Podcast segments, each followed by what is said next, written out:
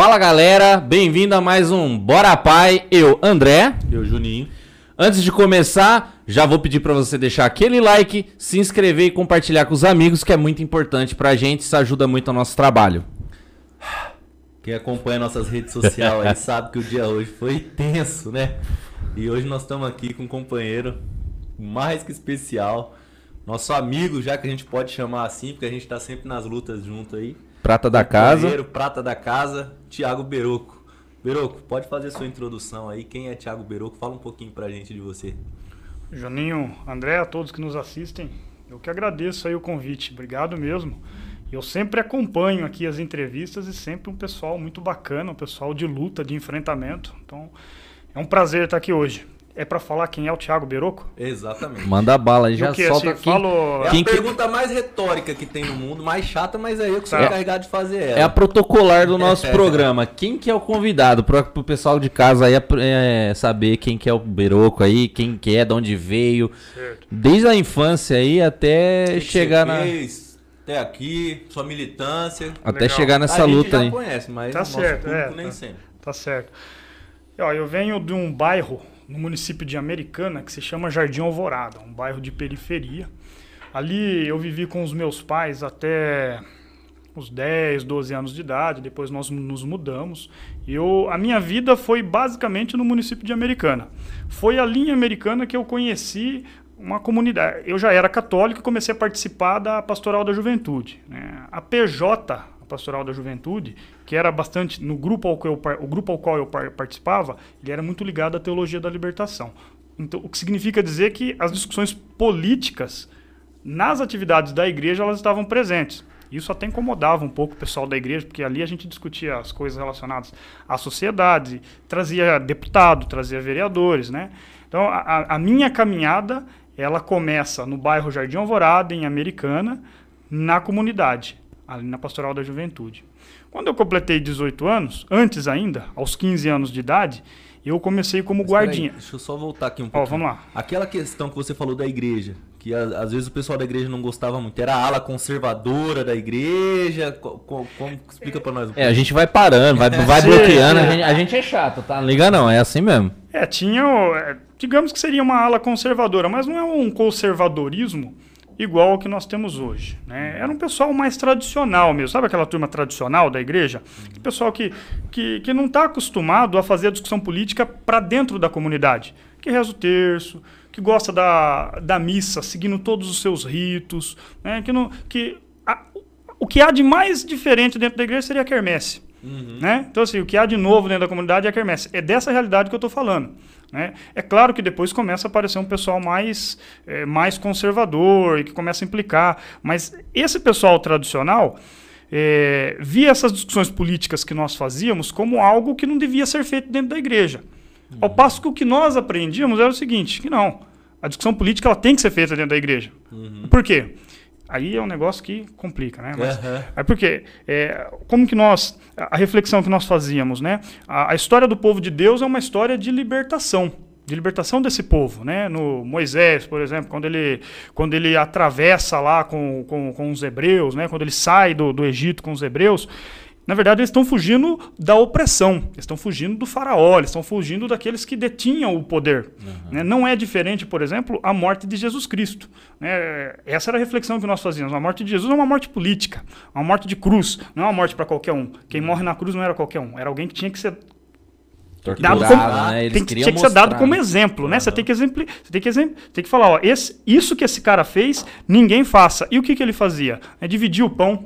Né? O que, que ele fazia? Falava que tinha que ter tudo para todos. Né? Falava que eh, aquela riqueza que ali existia tinha que ser dividido com as pessoas. Então, na nossa concepção, a discussão política dentro da igreja era algo natural. Era algo que realmente a igreja tinha que fazer, porque a, quando o padre, no caso da igreja católica, né? né, Mas quando o padre levanta a, a, a hóstia, né? é, já consagrado, ou está consagrando, e ele fala que tem que, que é para dividir o pão entre todos, né? Dividir o pão entre todos é, é mais do que simbólico. Significa que nós temos que dividir a riqueza que existe entre as pessoas. Então foi nesse ambiente que eu comecei a discutir política. E Jesus, na sua visão, na carreira dele, ele foi um político? Foi um político. Foi um Foi um político. político. Não tinha partido. Uhum. Né? Foi um político que não estava ali junto com. é, eu não sou um estudioso do tema. Né? Eu me apaixonei por isso e foi ali que eu entendi que eu tinha que fazer política. Né? Mas ele não, não estava junto, por exemplo, com o grupo do Judas Iscariotes. E por que, que Judas traz Jesus? Aí tem toda uma reflexão, porque ele fazia parte de um grupo mais evolucionário, né? um grupo que entendia que você tinha que enfrentar os romanos não só com, com, com, com o diálogo, você tinha que fa- ir- ir partir para o enfrentamento, para a luta, para a luta armada, se fosse o caso. Né? Ele achava que Jesus era muito ameno. Não sou um estudioso do tema, tá? Se tiver um estudioso aí, vai falar assim, pô, eu acho que o Beroco tá. Mas é. Não, mas é, é, é, um- é uma percepção sua, né? Da, da- do tempo que você estudou tal, Sim. coisa e. É, isso estava num, num livro, eu não sei, na verdade era uma. Nós fizemos um estudo, o chamava-se Um Tal Jesus. Eram vários capítulos, eram vários livros, né? Vários livrinhos, que na verdade era uma novela e foi transformado em livro. Então, um tal Jesus conta essa história, inclusive dos grupos políticos que existiam na época de Jesus, porque não é possível a gente acreditar que no período de Jesus não existiam agrupamentos, não existiam grupos de pessoas que pensavam, né? Então você tinha o pessoal, você tinha os fariseus, você tinha o pessoal que era mais ligado ao imperador, né? E aí você tinha ali, é, tinha um grupo político que vários apóstolos faziam parte, É, enfim. Então você tinha grupo, um grupo de resistência à opressão. Aham. né? E Jesus vem nesse contexto para dizer: olha, é, o nosso povo precisa ser liberto. Mas liberto do quê? Liberto dessa opressão. O nosso povo precisa ter pão. O nosso povo precisa ter dignidade. É isso. É nesse contexto que, eu- que a gente começa a fazer uma discussão política. E é isso que vai, não só a mim, mas também aos meus companheiros daquele período, é que vai levar as pessoas, por exemplo, para o movimento sindical, para um partido. Eu conheço muitas pessoas daquele período que depois se elegeram como vereadores, né, que fizeram a disputa eh, como deputados, que foram para o movimento sindical, que foram fazer a luta lá junto à pastoral operária. Enfim, várias pessoas no movimento, na, na, na universidade, a pessoa entrou na faculdade, começou a fazer a luta ali junto com o movimento estudantil, que veio desse espaço da pastoral da juventude. É, hoje, não perguntou, mas eu vou falar, tá? Hoje a PJ, eu acho que ainda assim existe esse, esse movimento. Eu acabei me afastando porque eu fui seguir um outro caminho, né? Eu, fui seguir um- eu também passei a minha, a minha fase de juventude, mas eu acho que a PJ hoje não faz a reflexão como ela, como ela já fez, né? E é a mesma linha das comunidades eclesiais de base, enfim, dos outro, de outros movimentos. Eu estou falando isso é, eu estou falando isso da Igreja Católica, mas há também é, em outras igrejas né, grupos que fazem essas reflexões tão bem como a Pastoral da Juventude fez no período em que eu era jovem, bem, mais jovem, né? Legal. Aí você parou na fase quando você tinha 18 anos. Foi pra faculdade? É, na verdade, Foi aos, arrumar treta? na verdade aos 15. Aos 15, eu, é, em Americana tinha a guarda mirim, né? Os, a gente fala os guardinhas, né? É, igual em Campinas. Patrulheiros, né? Aqui é Eu fui patrulheiro. Eu fui patrulheiro. Pat- Campinas tem guardinha e patrulheiro. Eu fui patrulheiro. Tem Qual que é a diferença É, de guardinha e para treta? patrulheiro? Eu não conheço diferença Cara, não, mano. a diferença é institucional só. Tá. É, Os dois são ONGs, os dois encaminham para o mercado de trabalho. A diferença na, é- na minha época, não sei hoje. Na minha época, os patrulheiros eram, tinha registro em carteira. Os guardinhas era tipo um estagiário, não tinha registro. Tá, eu, eu tava inserido nessa lógica aí dos guardinhas. Pro guardinha, você não tinha prova para entrar, pros patrulheiros você tinha. Então era um Entendi. pouquinho mais difícil ali, mas assim, nada. Então, tipo, na minha época era isso. Entendeu? Entendi. você tava nessa lógica dos guardinhas. dos guardinhas. E o primeiro emprego para o qual, pra qual a, a guarda mirim me indicou foi para uma empresa que hoje, ela, acho que ela foi vendida, mudou de nome, mas chamava-se Ripasa, que era co- bastante conhecida, né? Ali em Americana, Limeira, fica na divisa entre Americana e Limeira, faz papel, celulose.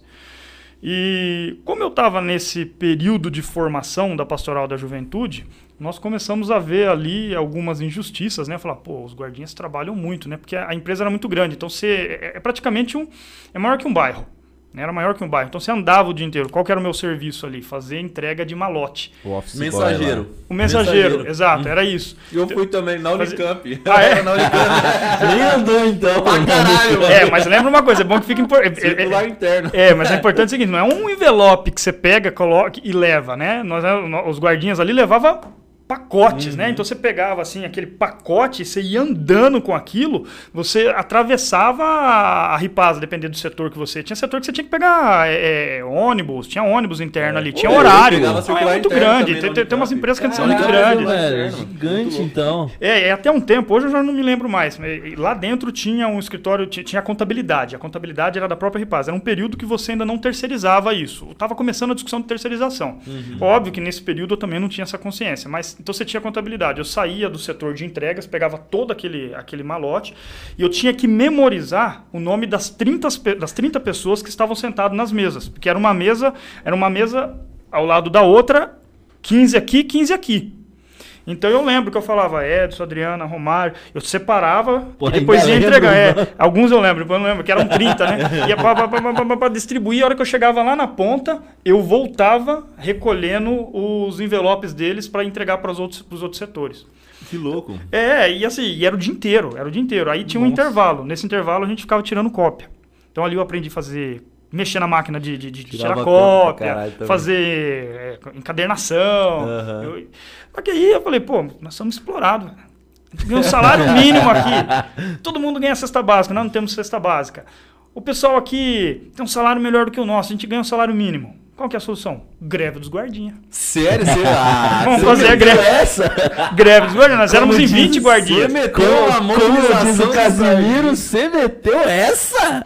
Caralho. Greve dos guardinhas. Vamos fazer, vamos fazer. E Você Começou... liderou, você liderou a greve? Liderei ali com o pessoal. E bom, vamos fazer, tá? Vamos fazer. Quem vai falar? Não, eu vou falar, eu vou falar, nós vamos fazer.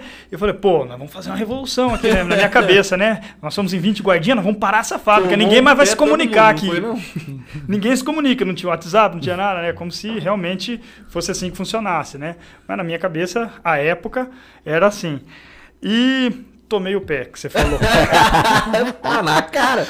na hora de. Você não tinha um sindicato ali pra instaurar um, um Não dissídio de greve ou um estado de greve pra poder garantir a estabilidade ali? Aí, pô, Dali eu tomei a minha. Eu aprendi o que é uma demissão. Ali eu vi como que funciona Primeira quando vez você. que você foi demitido. Primeira vez. Ali eu. Eu já tinha trabalhado antes, mas informalmente, Mas fazendo. foi no meio do ato ou foi. Não, o ato, o ato não chegou a acontecer. É, nós fomos, tiramos um grupo para fazer a reivindicação. Na hora de fazer a reivindicação, ninguém foi. O pessoal falou que tinha serviço, que tinha que fazer a troca. nós chamávamos de troca esse negócio de entregar. Eu falei, bom, já tô aqui, agora eu vou. Fui e descasquei o abacaxi. E falei, semana que vem nós para. né? que era na sexta, segunda-feira. Segunda-feira, quando eu cheguei para tomar o café, eh, a menina falou assim: olha, você toma o café e a tua chefe depois quer falar com você. Ih, aí, aí. eu já imaginava, né? Demitido. só, só um aviso pra quem tá aí, tá assistindo, que participa de movimento grevista. É isso que acontece, você furar a greve e deixar no, no toba do seu amigo, ele vai ser tá mandado vendo? embora e você vai sua. ficar aí. Então apoia o seu parceiro, porque aí todo mundo junto consegue fazer a greve, fazer o E movimento. outro porra. detalhe, não pare autonomamente, chame seu sindicato. Aí se ele tivesse chamado o sindicato dele, tá vendo? Se ele soubesse disso na época. Pois Mas é. você não tinha. Acho que Não nem tinha, tinha, né? Não né? tinha. Pra guardinha não Estagiário tinha. tem é. Não era nem ser elitista, né? Não, é- é, eu não sei qual que- como que, que é o sindicato ali. Acho que deve ser o sindicato dos, do- dos papeleiros, trabalhadores do, do setor de papel, eu acho, né? Alguma coisa do tipo. Não sei nem se eles atenderiam a nossa reivindicação, mas, mas é, foi uma experiência. Depois dali. É pra continuar falando? Não, pode Pode, continuar, pode claro. continuar. Só cortei pra, Quer pra fazer essa. À Não, vontade, eu tô- Você tá Come muito... aí. você tá- Acelerado, É, né? Começa a falar. É porque é longa a história, né? É, mas conta, né? que- E ficou boa essa história. Ficou eu boa. Eu gostei dessa história da greve aí. A greve dos guardinhas, né? Podia ter acontecido. Eu queria saber como que se. É, não, ia ser boa, os, guardi- os guardinhos travando? Um monte de molecada, sem nada a perder. Sim, Cara, tudo ia 15 ser anos. Tudo com o mais bola, velho ali cara. devia ter 17. Não, você ia formar um monte de liderança sindical nesse dia. Ia. Certeza, certeza. Bom, dali eu fui, eu fui demitido, por óbvio, né? E entrei no escritório de contabilidade. Trabalhei, trabalhei. Só que assim, né? Pô, tinha aquela, aquela coisa na cabeça, né? É, trabalhei numa empresa grande, né? Fiquei muito chateado. Aquilo me falei, puxa, como que faz pra gente fazer a luta, né? Eu fui depois trabalhar no escritório de contabilidade, também aprendi muita coisa, mas fiquei com aquilo na cabeça. Eu quero lutar, eu quero lutar, eu quero ir para uma fábrica, eu quero, eu quero ir para uma fábrica. E a gente tava naquele meio de, de aprender as coisas. Falei, eu quero fazer um curso de sociologia, ou história ou filosofia, mas sociologia estava na lista. Só que eu vinha de uma realidade né, de, de, periferia, meus pais eram muito pobres, não havia possibilidade de eu não trabalhar. Possibilidade zero. Uhum. Eu precisava trabalhar, ajudar em casa. Né? Então eu tinha que trabalhar e estudar à noite. O único lugar que tinha um curso desses que eu queria fazer era na Unimap, que era um curso de história vespertino à tarde. É, à tarde é, é, né? Era no período da tarde, não dava para eu fazer, porque à tarde eu estava trabalhando. Ou a Unicamp, que eu não conseguia, eu tinha que parar tudo que eu estava fazendo para começar a estudar, para fazer prova. A PUC era muito cara. Uhum. Tinha o ISCA em Limeira, que tinha um curso de sociologia na época. É, eu até passei, foi quando veio o ProUni. É, começou, a, o, o, Lula tinha acabado de ganhar as eleições e a gente Comi tava... bola nessa época, hein, cara. Nem, nem eu, eu vou falar pra você, eu, eu, era tão relaxado, assim, nessa minha juventude anterior. Certo. cara, eu fui lá, me inscrevi pra, pro Enem, tinha uma chácara no dia e tinha a prova do Enem. O que, que eu escolhi fazer? Chacrinha. Foi pra chácara. Comi bola. Aí tive que pagar a faculdade depois, senti o peso de ter que pagar a faculdade, tá é, tá vendo aí? É, pois é, eu fui quase nessa linha. Eu fiz a prova. Claro que eu financiei pelo FIEC, mas. Eu fiz o Enem.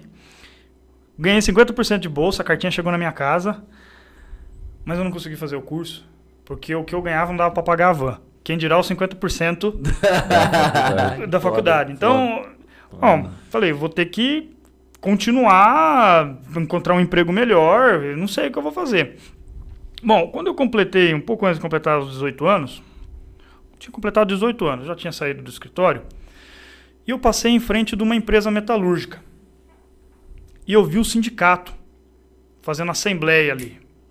Aquele, aquele, aquela luzinha da ideia. É, a primeira coisa que passou na minha cabeça é: nossa, eu queria estar ali fazendo aquele movimento. Foi a primeira coisa que passou na minha cabeça. A segunda foi a luzinha.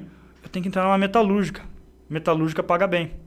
Né? Metalúrgica. Mano, sonho de todo adolescente essa época era entrar numa metalúrgica. Eu também tinha. Eu tinha um amigo, Piá. Ele trabalhava num. Não vou falar o nome da empresa, mas era uma empresa muito grande aqui de Campinas, tá ativa até hoje. Hum. Cara, e ele, tipo assim, ele era guardinha igual você, aí ele foi efetivado na produção.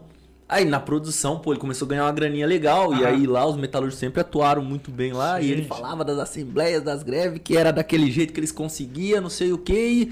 E, e aí eu eu sempre tive esse quê também, com metalúrgico por causa disso, por causa dos relatos que ele me passava. Sim, depois com o tempo eu fui perceber o seguinte, que os metalúrgicos ganham bem onde você tem uma base organizada. Então Isso. em Campinas e região, assim como também na construção civil e outros sindicatos que são organizados, você vai ter um salário um pouco melhor do que o restante da categoria em outras bases, porque você tem um, um movimento organizado. Uhum. Não é? Depois, se a gente pegar, por exemplo, as metalúrgicas de Santa Bárbara para lá, que não é base de um sindicato organizado de Campinas região, o salário é muito menor. Você pega o salário, por exemplo, de um trabalhador de uma montadora naquela região, ele é muito inferior, vou dizer metade ou menos.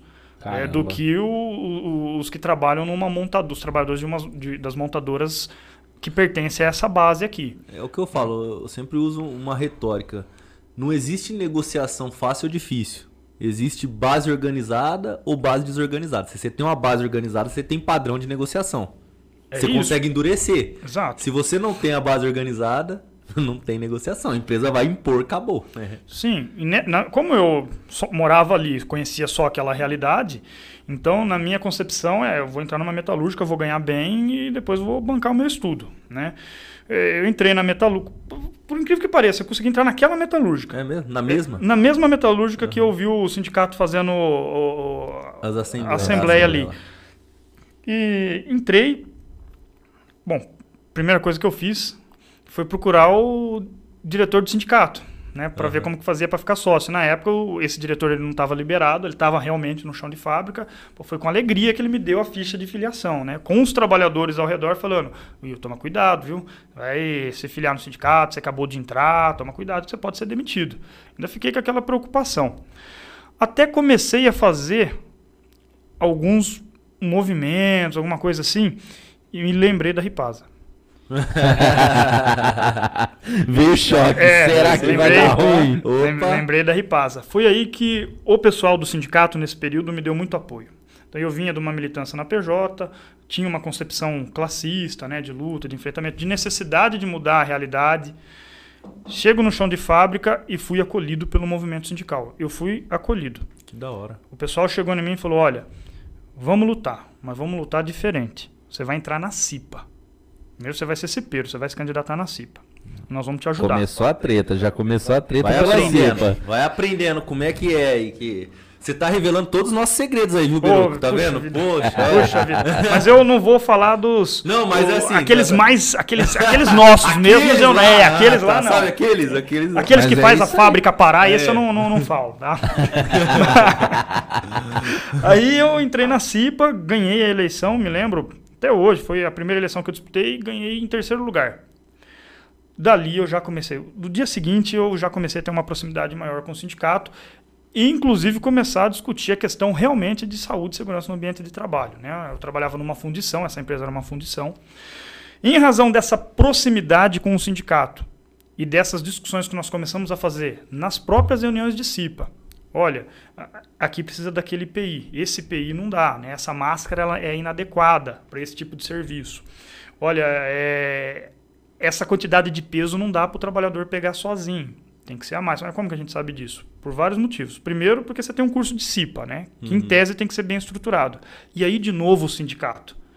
Eu fui aprender é, como que é essa questão de saúde e segurança no ambiente de trabalho em razão dos cursos que os sindicatos metalúrgicos oferecia. Eram muitos cursos, era muito curso. Então você tinha muito, muita palestra, muita formação, muito. E, e ali então a gente começa a entender, ó, você tem um- uma norma regulamentadora. Né? Para esse tipo de serviço é assim que funciona. né? E aí a gente começou a fazer os questionamentos. Você via que a empresa começou a ficar descontente. Qual foi a consequência? Agora eu não fui mandado embora. Dessa vez eu não fui mandado embora porque eu tinha estabilidade. né? E a luta.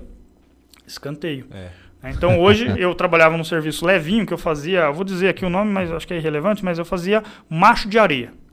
Na fundição você faz, eh, você tem a caixa, a caixa de areia, e você tem um macho de areia. O macho entra na caixa, você fecha, fica um vão. E ali entra o metal derretido. Né? Corre o metal derretido por ali e forma a peça. Essa empresa fazia bomba, fazia válvula, eh, bombas hidráulicas para a Petrobras. Nós produzimos isso Nossa, ali. Produção Então, grande. É, eu fazia, fazia peça do tamanho dessa sala aqui, assim. A gente fazia macho, macho de areia, que você ficava o dia inteiro fazendo, colocava dentro da caixa, com talha, com ponte rolante. Era um negócio enorme. Então, assim, muito arriscado, um serviço arriscado, né? Você issa uma, um, um macho desse que pesa toneladas, se a corrente arrebentar ou o cabo de aço tiver desfiado, aquilo pode estourar, pode matar o trabalhador que está embaixo. Um risco de acidente enorme. Um forno que derrete o metal para ele poder correr ali, né? Se o forno, se você não tiver habilidade, os forneiros não tiverem a habilidade necessária para conduzir aquilo, aquele forno explode. né? Explode e, e o resultado é catastrófico. Né? Então a gente começou a bater nessas coisas, fui para o escanteio, me tiraram desse serviço relativamente leve que eu fazia, me colocaram, eu tinha 19 anos, me colocaram para cortar canal e trabalhar com uma lixadeira desse tamanho, um serviço mais perigoso ainda do que eu fazia. Então tinha que passar a lixadeira na, na, na, na peça, pegar uma marreta de 20 quilos e descer para quebrar o canal. Né? Não vou ficar dando os detalhes, senão nós Sim, vamos demorar sim. aqui, né? mas Aham. é, Jogou no serviço pesado na empresa. o mais te- pesado, falou, nós Pra não te arrebentar, né? Exato, nós não vamos mandar. O menino quer, quer caminhar com o sindicato? Ele quer estar com o sindicato? Então, beleza. Então, ele vai ficar com o sindicato, só que ele vai ficar naquele setor. Naquele setor pesado, que ninguém queria ir. 19 anos, cara. Falei, puxa, mirradinho do jeito que eu era. E eu fui, né? Mas aprendi também a estratégia. Falei, bom, se eles querem fazer dessa forma comigo, eu vou fazer dessa forma com eles. Então, as peças, o cara, a peça chegava, o cara cortava na lixadeira e batia com a marreta. Passava, batia com a marreta. Eu não tinha essa habilidade. Deixei fazer um caminhão de peça assim. Nossa, rapaz, uma montanha de peça foi juntando. Fiquei o dia inteiro numa peça só. Mas não era na maldade, é porque eu não conhecia mesmo o serviço. Mas foi uma forma. Aí o que, que eles fizeram? Me jogaram para um outro setor mais afastado. E aí o sindicato começou a atuar. A gente começou, aí é as entrelinhas, tá? Eu aprendi a, a ir driblando essa situação de assédio. Porque como, eu- como, como eles viram que isso não ia deter a minha proximidade com o sindicato, eles começaram a proibir os trabalhadores de conversar. Essa é uma realidade que acontece até hoje no chão de fábrica. Sim. No sindicato, na, na, na- construção civil, se você tiver um trabalhador que é atuante, o chefe primeiro vai tentar fazer uma forma, o patrão vai tentar fazer, eh, escolher uma forma de fazer com que ele seja expelido dali, Uhum. né? Igual uma diretora nossa, né, Ju? Que tava num, tá numa obra de uma grande empresa aqui na região de Paulínia. Colocaram ela de escanteio na portaria mais afastada que tem da obra, onde não entra ninguém. Pra quê? Pra evitar o contato com ela e ela organizar a- os trabalhadores daquela empresa, Exato, né? porque se ela tiver o contato, aliás, o pessoal vai procurar ela, sempre Vai vai, procurar. E sempre vai procurar daquele jeito. O fulano, o cara vinha falar comigo assim, o Thiago, lá na minha região eu sou conhecido como Beroco, né? Thiago, Beroco, depende por, por conta do sobrenome. Aí o pessoal falava, o Beroco, tô com um problema assim, é, como é que eu faço pra resolver? Eu falava. Você "Viu, mas não- referência, né? é, você vai virando. O cara chega escondido. Não adianta a empresa fazer isso. Se tiver empresa assistindo a gente, tem alguém aí de empresa? Tem, tiver, mas não tem. adianta, Ah, não certeza. adianta, não sabe, não adianta. Quanto mais você faz isso com Tem uma empresa aí que a gente nem sabia que ela tá assistindo, né? Quanto mais você isola o peão, é, aí foi as entrelinhas, né? É. Mas quanto mais você isola o peão, mais popular ele fica Ele na fica, fábrica. mais fica. popular, porque tá todo mundo vendo que o trabalhador tá sendo. ele, né? Eu chegava para trabalhar, eu, os trabalhadores, eu era da CIP, então os trabalhadores às vezes eram mandados embora, entravam com o processo e me chamavam para ser testemunha.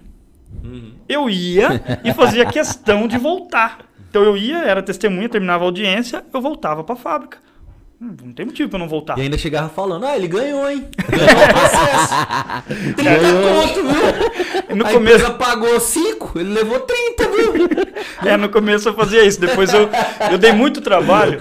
Eu dava muito trabalho. Se tiver advogado dos sindicatos metalúrgicos, assim, eu dava muito trabalho para os advogados do sindicato. Porque eu era. E eu fazia mais ou menos isso, assim, sabe? Aí, os outros, aí, aí eu tenho que vir um diretor puxar que o É. vai devagar. Na diretoria dos advogados, segura, é. Evita a justa causa, Beroco. Isso, isso. Era, nesse, era nesse sentido. E, mas eu chegava para trabalhar depois de uma audiência, por exemplo, o meu encarregado falava: hoje eu já estava jateando peça, hoje você não vai jatear peça, mas o que, que eu vou fazer? Você vai pintar faixa. Mas eu fui contratado para. Não, não, você vai pintar faixa. Então, qual que é essa história? Pinta faixa, no chão, faixa. No chão? É, da empresa? No chão da empresa, faixa amarela. Beleza. Então, assim, na, na empresa tem, tem as faixas de segurança, né? O que, que você vai fazer? Pintar faixa. O cara me colocava. Aí o que o cara falou pra mim foi assim, o, na época, né? Você vai. Um assédio violento, né? Isso acontece no, no chão de fábrica até hoje. Essa história de isolar o trabalhador na, na portaria, de colocar o traba- Advertência, você tomou muitas? Nossa, tinha um caminhão. Eu tomei muitas.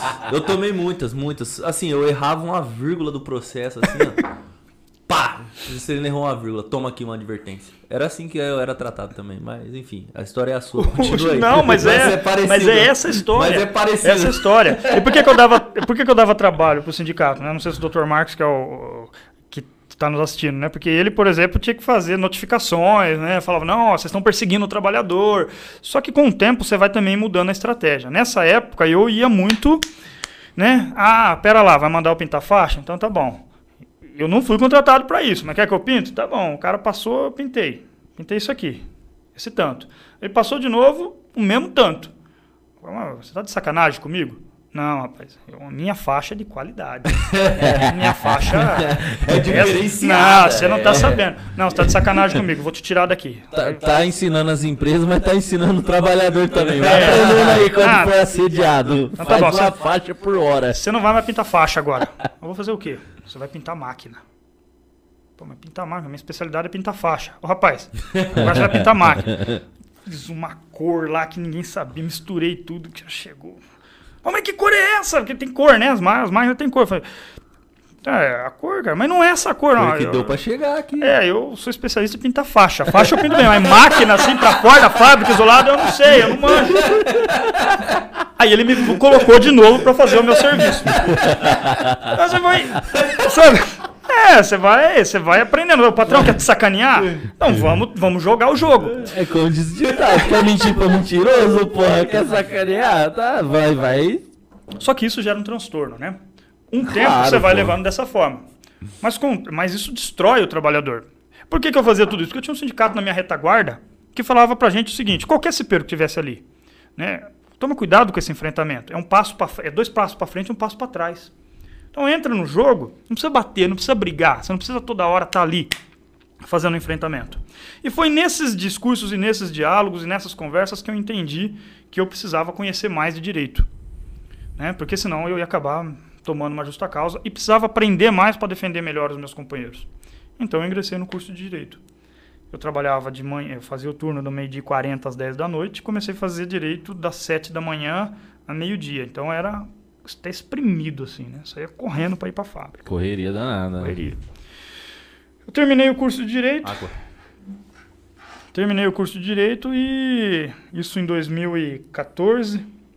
Aí eu fui eu já estava assim, bastante cansado de trabalhar no chão de fábrica. Também queria começar a experimentar como era esse negócio de advogado. Eu tinha passado, passei no exame da OAB.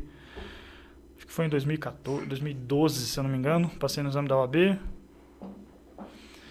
2013 ainda. Aí em 2013 eu saí da fábrica, fui convidado para trabalhar como assessor num, mandato de um, de um deputado. Em 2015 eu comecei a advogar. E comecei aqui, né, na, na, na, aprendendo no sindicato da, da construção civil. Pô, que legal.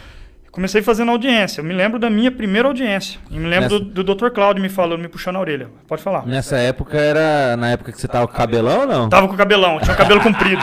Ah, pra quem não sabe, o Beroco tinha o cabelo gigante, mano. Rock and roll, era rock and roll. Rock and roll. Não, mandaram aqui no chat, mas eu já ia fazer essa pergunta Pô, já. quem mandou, mandou pra me sacanear, viu, essa história do cabelão. Sindicato de Americana. Deve ser o Reinaldo ou o Zezinho. É, o Reinaldo me lembra. O Reinaldo, a gente, a gente. Nós nos conhecemos, eu e o Reinaldo, nesse período, porque o Reinaldo era diretor do Sindicato da Construção Civil. E o diretor do sindicato dos. E assim, você tinha uma empresa terceirizada dentro da, da metalúrgica que era do ramo da construção civil. E os caras estavam sofrendo ali uma perseguição, o salário defasado. Não, não era nem, acho que, se eu não me engano, o salário dos caras não era nem o, a- a- O piso? o piso, né? E aí eu fui procurar o sindicato Responsável. né? responsável por- porque no- nós metalúrgicos estávamos desmontados para fazer isso. E aí, então, gente começou uma Começou, relação com o né? Reinaldo. Ao passo que, ao ponto que nós chegamos a ter uma assembleia dos metalúrgicos e da construção civil juntos ali na fábrica. Da hora, hein? Foi junto. Eu lembro do Reinaldo ali, junto com, na época, o diretor do sindicato, o assessor era o Jesuíno, tinha o Caveira. e tal. O pessoal se juntou, fez uma assembleia muito bacana lá, juntou as duas empresas. Que da hora. Foi legal. Isso é muito importante, o movimento sindical, né? Essa unidade. É, já aproveitar já para falar um pouquinho, a gente teve no Conclate aí as centrais sindicais unidas aí em prol de um mandato aí novo do nosso presidente aí, se Deus quiser. E é importante essa unidade sindical, porque junto a gente consegue fazer. Os trabalhadores juntos já conseguem fazer uma luta melhor. Os sindicatos juntos conseguem ir para cima e conseguem dobrar mais fácil essa negociação, né? Sim, inclusive foi uma questão de solidariedade nesse exemplo que eu estou dando, porque é, nós, a, nossa, a Assembleia não estava marcada para aquela data. E os trabalhadores estavam impedidos de participar da Assembleia, da construção civil. Então, o que, que, nós, o, que, que o sindicato fez? Né? A, a estratégia que eles fizeram juntos. Vamos fazer a Assembleia dos Metalúrgicos e não deixa o pessoal entrar e fica todo mundo aqui. Não deixa assim, né? Ó, fiquem vocês aqui. Ficou todo mundo junto ali e, cara, e resolveu. Resolveu o problema dos peões. Resolveu o, o- o Sindicato da Construção Civil, junto com, com os metalúrgicos, cons- conseguiram resolver aquele problema específico. Que da hora. Foi muito bacana. Bom, eu terminei o curso de Direito, eh, saí da fábrica, comecei a advogar, comecei a fazer audiência, me lembro da primeira audiência, acabei nem pedindo os honorários e, e fomos embora. O que que acontece? Não, ele tá tampando a cara aqui, já encheu o saco dele pra caramba. Tá. É sério, eu tenho essa mania, eu fico aqui assim. Ele tampa a cara, não sai na Ninguém- câmera. ninguém- Tá. Ninguém vê ele. Bom, eu acho que é isso. Aí eu comecei a advogar. Aí, aí eu... foi isso. Aí começamos a entrar com o processo. Aí depois eu passei pelo sindicato. Saí do. O que, que, o- que, que o Dr. Cláudio fez na sua primeira audiência que você foi? Ah, o falou- Dr. Cláudio é pra. Você, falar, foi, você viu? chegou lá querendo trocar soco com a empresa? Como é que foi isso? Não, cara, nossa, porque se tiver alguém, estudante de direito, assim, no início, foi, foi minha primeira audiência. Só que aquela época a construção civil tinha muita audiência. Então eu fazia no mínimo, assim, umas quatro por dia. Três, quatro, para não ser exagerado, duas por dia. Mas havia dias, assim, que era quatro. Eu, eu vou falar, eu cheguei a fazer, sei lá, 100 audiências no mês. Então eu aprendi Caramba. fazendo audiência, aprendi fazendo audiência, aprendi com o juiz dando risada da cara do advogado, assim. Então assim, o negócio de audiência hoje é minha praia, eu gosto de fazer audiência. Né? É claro que com certeza existem advogados muito mais bem preparados, muito mais gabaritados, o próprio Dr. Cláudio, o Dr. Marcelo, o Dr. Márcio, o Marcos, a Cláudia, os advogados que trabalham conosco, e tantos outros que eu conheço que são excelentes, são excelentes, o Dr. William, vários, vários advogados, né? Mas aprendi ali, né? E nesse dia eu estava pelo sindicato, tinha os honorários eh, assistenciais, o advogado da empresa me engrupiu e na hora de fazer o acordo eu não pedi os honorários. Nossa. E o Dr. Cláudio me ligou e falou assim: Ô Beroco, cadê os honorários? né, que é, sobre, é, é também a sobrevivência Sim, do sindicato, né? Os honorários na época, os honorários lá, né? isso, na época eram assistenciais, né? Que a reforma virou sucumbenciais. Mas é, eu falei, puxa, né? E, e fui aprendendo, falei, pô, e agora? Acho que o cara vai, vai me descartar, né? E teve toda essa, essa sensibilidade de não, vamos, vamos preparar, né? Bom, saí da construção civil, fui trabalhar nos metalúrgicos, recebi o convite para ir para a categoria a qual eu pertencia, trabalhei um período nos metalúrgicos, depois é, advoguei para o sindicato dos vestuários. Na verdade, eu advogava para os vestuários, depois foi para a construção civil, depois para os vestuários, depois para os metalúrgicos, depois voltei para a construção e agora estou nos metalúrgicos de novo. Trabalhei um tempo também por conta. E nesse, nesse tempo todo também eu fui me aproximando do PT e acabei assumindo a presidência do Partido dos Trabalhadores. Sendo que em 2020, como Nova Odessa não tinha nenhuma liderança, né, as nossas, não é que não tinha liderança, as nossas lideranças já tinham cumprido o seu papel, não queriam mais participar do, do, do, dos processos eleitorais, e nós entendíamos que era importante participar do processo eleitoral, porque a classe trabalhadora precisa também ter representantes. Né? Então, nós lançamos, o PT de Nova Odessa lançou o meu nome para candidato a prefeito. Né? Em 2018. 2018? Do- 2020, né? 2020 2018 foi do Biro. É. Aquela bosta daquela eleição que elegeu esse retardado. Foi Isso, é, foi presidencial, 2020. né? 2018. 2018 foi, né? Então, que é o... é, é, presidencial e pra governador, né? Aí 2020 foi pra Foi as prefeito. municipais, né? Isso, 2020 foi, foi municipal. Foi uma experiência assim muito bacana, porque foi um momento que nós podemos ter. é, ter um- eu tive um contato muito direto com o povo, foi legal, porque. É, puta, como é que eu vou dizer isso? Apanhei muito. Nossa, quanta gente me expulsando da porta de casa, falando assim: petista, sai daqui! Vocês são tudo ladrão. Sério Hoje- que tava nesse nível? Tava. Assim, um de- nível violento de Ah, pessoal. Como é que você recebia isso, Guiberô? Porque, cara, eu sou meio. Puta, Então- o cara me atacar pessoalmente, assim, é foda. Eu, eu não sei como eu. que eu É, a- Eu, eu participei do, do, do pleito de 2016, no auge do- da queda da Dilma também. Nossa. Foi É foda. 2016, 2020 Porque o cara os ataca a piores... sua pessoa, a sua honra, entendeu? Isso é chamou de ladrão. Então, Chama de Eu fui ladrão chamado na de ladrão e- cara. Ao passo também que eu conheci muita gente, só que tava- o pessoal tava coado. Nosso pessoal tava coado e a campanha tava difícil. Uhum. Então eu não consegui chegar em todo mundo. Mas nosso pessoal tava ali. né? muita gente falava assim: não, nós estamos juntos. É, onde o Lula tiver, eu tô. Se é PT, eu tô junto. Pode Uhum. falar isso aqui? Pode, né? Claro, pode. Então, assim, se, se é PT, eu tô junto. Se. Ah, Tô perguntando depois que eu já falei, né? Não, mas quando vinha o, quando vinha o, o menino lá que o chuchuzinho, quer dizer, o, o menino que você vai, vice lá que você vai entrevistar, ele falar- Não, o picolé? Não, não pode Não, falar. Não não pode falar, não. cara. É o vice, fica quieto, porra. É o vídeo. Olha, vocês queimam. É, Não, eu, eu vou, vou entrevistar ele. Até tirei uma foto com ele hoje lá no Encontro Tirou? Sindicalistas com. Então vai, continua. E foi. O encontro com o Lula foi bacana? Pô, foi da hora, pô. Foi muito Eu vi bacana. uma foto sua aqui no, no, no Instagram com Porra, o foi Lula. não- Depois a gente toca nesse assunto aí. Foi um dia cheio hoje, hein, cara. Imagino. Ah, a gente saiu de- daqui de Campinas hoje. Seis horas. Seis, seis horas eu passei na casa É, dele. Acordei quatro e meia, mandei um bom dia pra todo mundo. Aqui, aqui no sindicato vai ter o Paulinho. O Paulinho você marca com ele 5 horas. Ah. Três e meia, ele já tá lá na porta da sua casa buzinando. Meu Paulinho vô. é assim. Meu vô é Só que assim. um detalhe, o, O André- Paulinho, o André eu sou tá andando assessor do Paulinho. Paulinho. Ah, então, assim, entendi. quatro e meia, a gente marcou seis horas na casa dele. Quatro e meia e eu tava meia, mandando tava bom dia. achando que eu tava Ah, acordado. galera, acorda aí, vamos pra São Paulo. Se você Chegamos- marcou 6 horas comigo, eu vou. Vai passar em casa 6 horas. Então, Sim. eu vou acordar 10 para 6, tomar um banho rápido, me trocar, aquela coisa de. Essa é a logística do peão, do, Do trabalhador. peão, Eu- meu, meu turno, um dos turnos que eu fiz, quando eu trabalhava na fábrica, era 5 horas da manhã. O ônibus passava às 4 e meia. Então eu sabia que eu não precisava acordar às 4 e 12 eu podia acordar às 4 e 16 que dava tempo de eu vestir a roupa, lavar o rosto e correr pro ponto. É a logística do peão, dá certo, dá tempo, já tá no jeito. que dá, Lógico que dá. Aí, Ah, Eu só vesti a roupa, dei uma arrumada na lata e ó. É, ué. pegar o Zezinho, pegar o Celino e pau pra São Paulo. Chegamos que hora? Quatro e meia da tarde aqui. chegamos 4 e meia aqui em cima em da cima hora. da hora que você tava chegando, aí tava chegando também. Chegamos juntos, né? Che- É, e chegamos correndo ainda. O André acelerou o carro pra caramba pra nós poder chegar aqui a tempo. Duas rodas aí, mas estamos em êxtase. Foi um dia show de bola hoje. Foi bom, hein? Pô, foi, Foi show bom. de bola. Gostaria de Papai Lula vem com né? tudo, hein? O Hoje- papai Lula vem com tudo. o, a militância tá com ele, todas as centrais se unificaram. Cara, um bagulho assim que ele mesmo falou que ele nunca viu, né? Ele falou assim, eu nunca vi em torno de uma candidatura unir todas as centrais sindicais. E essa era a realidade.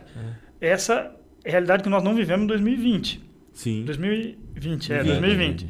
Nós tivemos um pessoal, o nosso pessoal estava coado. E o, a turma aí, os, os reacionários, os preconceituosos, os racistas, os machistas, o, a turma da arminha, né? Esse pessoal tava, tava bombando. Tava aí, toda, né? Então, foi uma, um, um- período. é, foi, uma, foi uma experiência, né?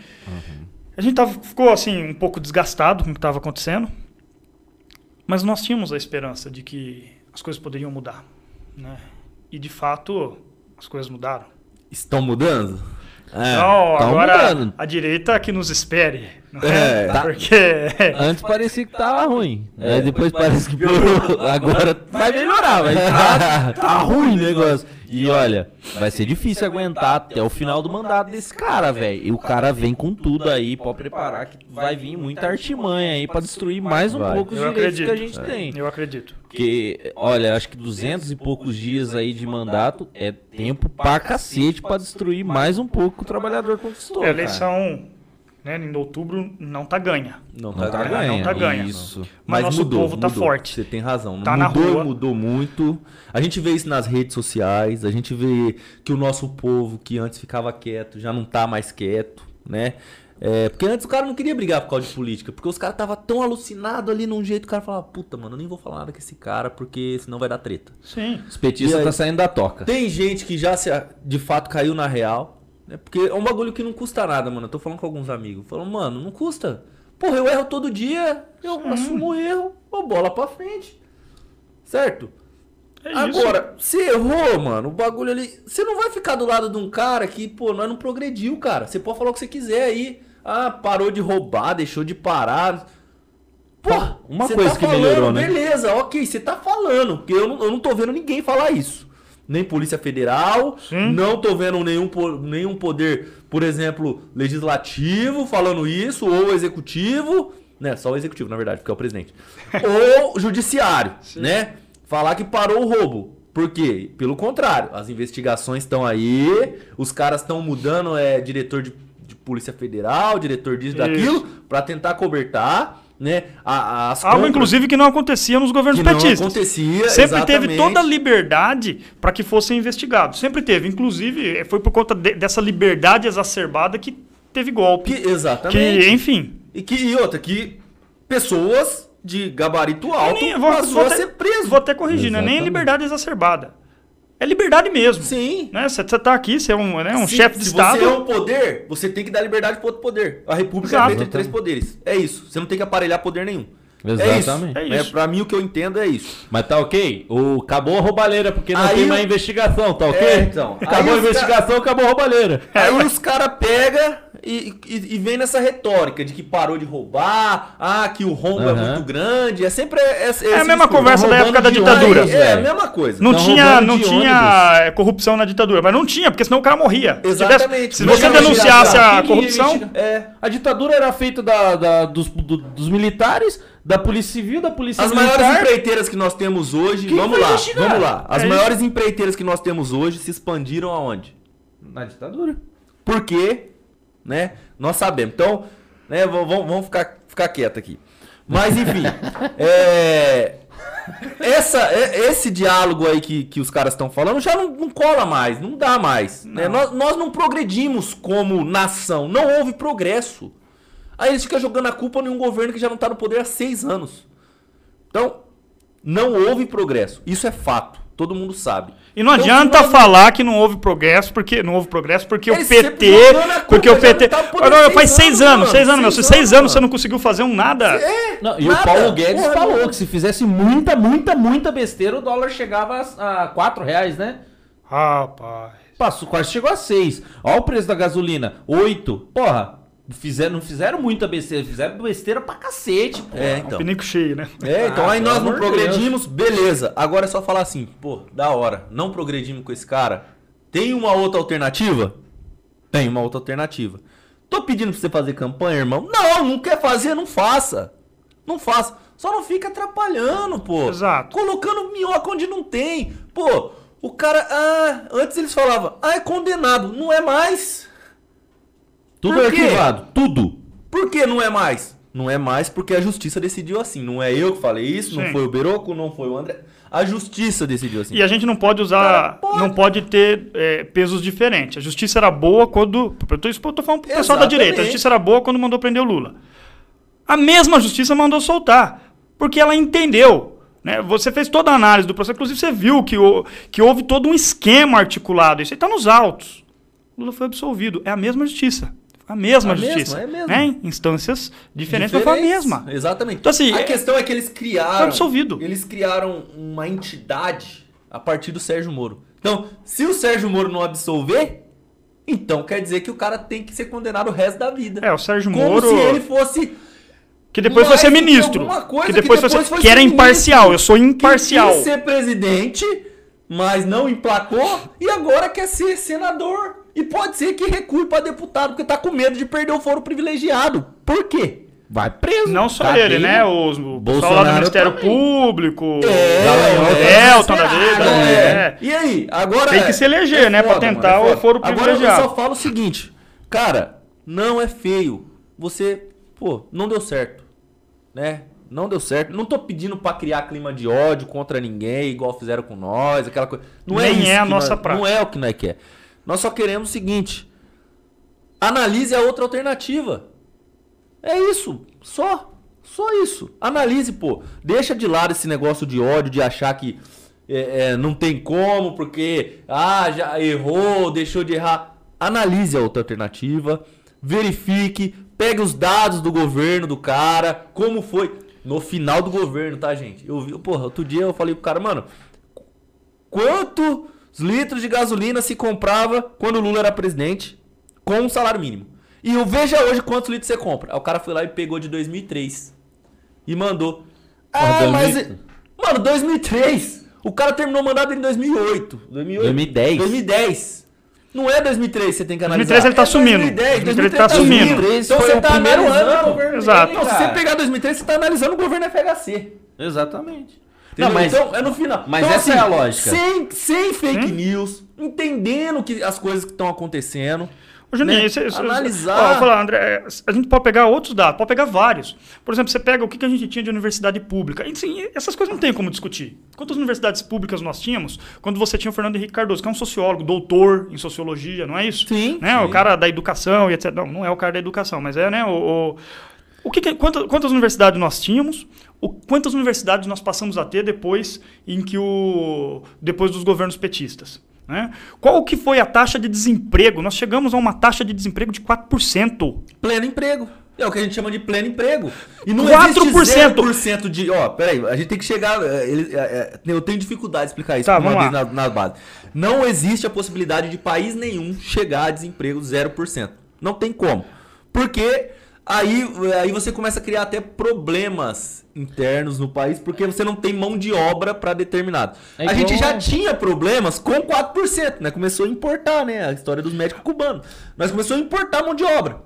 Mas tem a ver também com a, com a lógica do sistema capitalista. Sim. Isso. Né? A lógica, você tem Inclusive, que ter um exército de, de, de, de- de Você tem que ter desempregados. inflação no, no- numa lógica capitalista, mesmo que ela seja baixa, não 12% igual a gente está tendo agora, mas você tem uma inflação que é de 1%, 2% ali, que mantém o sistema em constante crescimento. Exato. Essa é a lógica do capitalismo, né? É isso. Que é, a vai no caminho da questão do desemprego. 4%. E aí, então você tinha 4%, nós estamos com co- hoje quase 14, 13, 13 e poucos por cento. Né? Olha, o, o trabalhador, gente, isso é, é real. O cara não tinha medo de perder um emprego, porque ele sabia que se ele saísse aqui do, da categoria têxtil, outra.